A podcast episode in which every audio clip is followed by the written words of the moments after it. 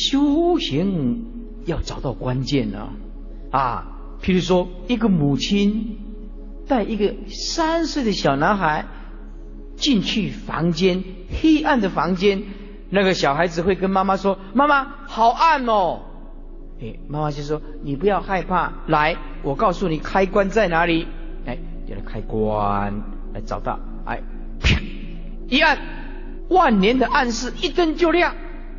啊，这小孩子很欢喜了。以后这个小孩子自己跑到房间来，黑暗的地方他也不怕，因为他知道开关在那边。开关是什么意思？就是般若智慧，就是开关了。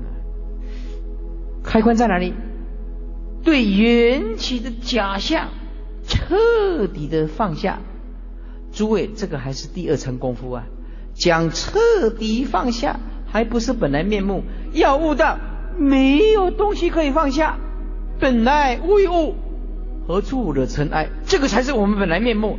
说放下，功夫还不够，但是方便说。有人放，有所放，本来面目没有东西可以放，你放什么？你一定要体悟到这个，修行一日千里啊！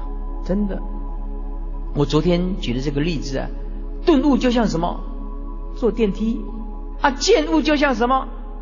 爬楼梯，对不对？顿悟就是单刀之路，就无相。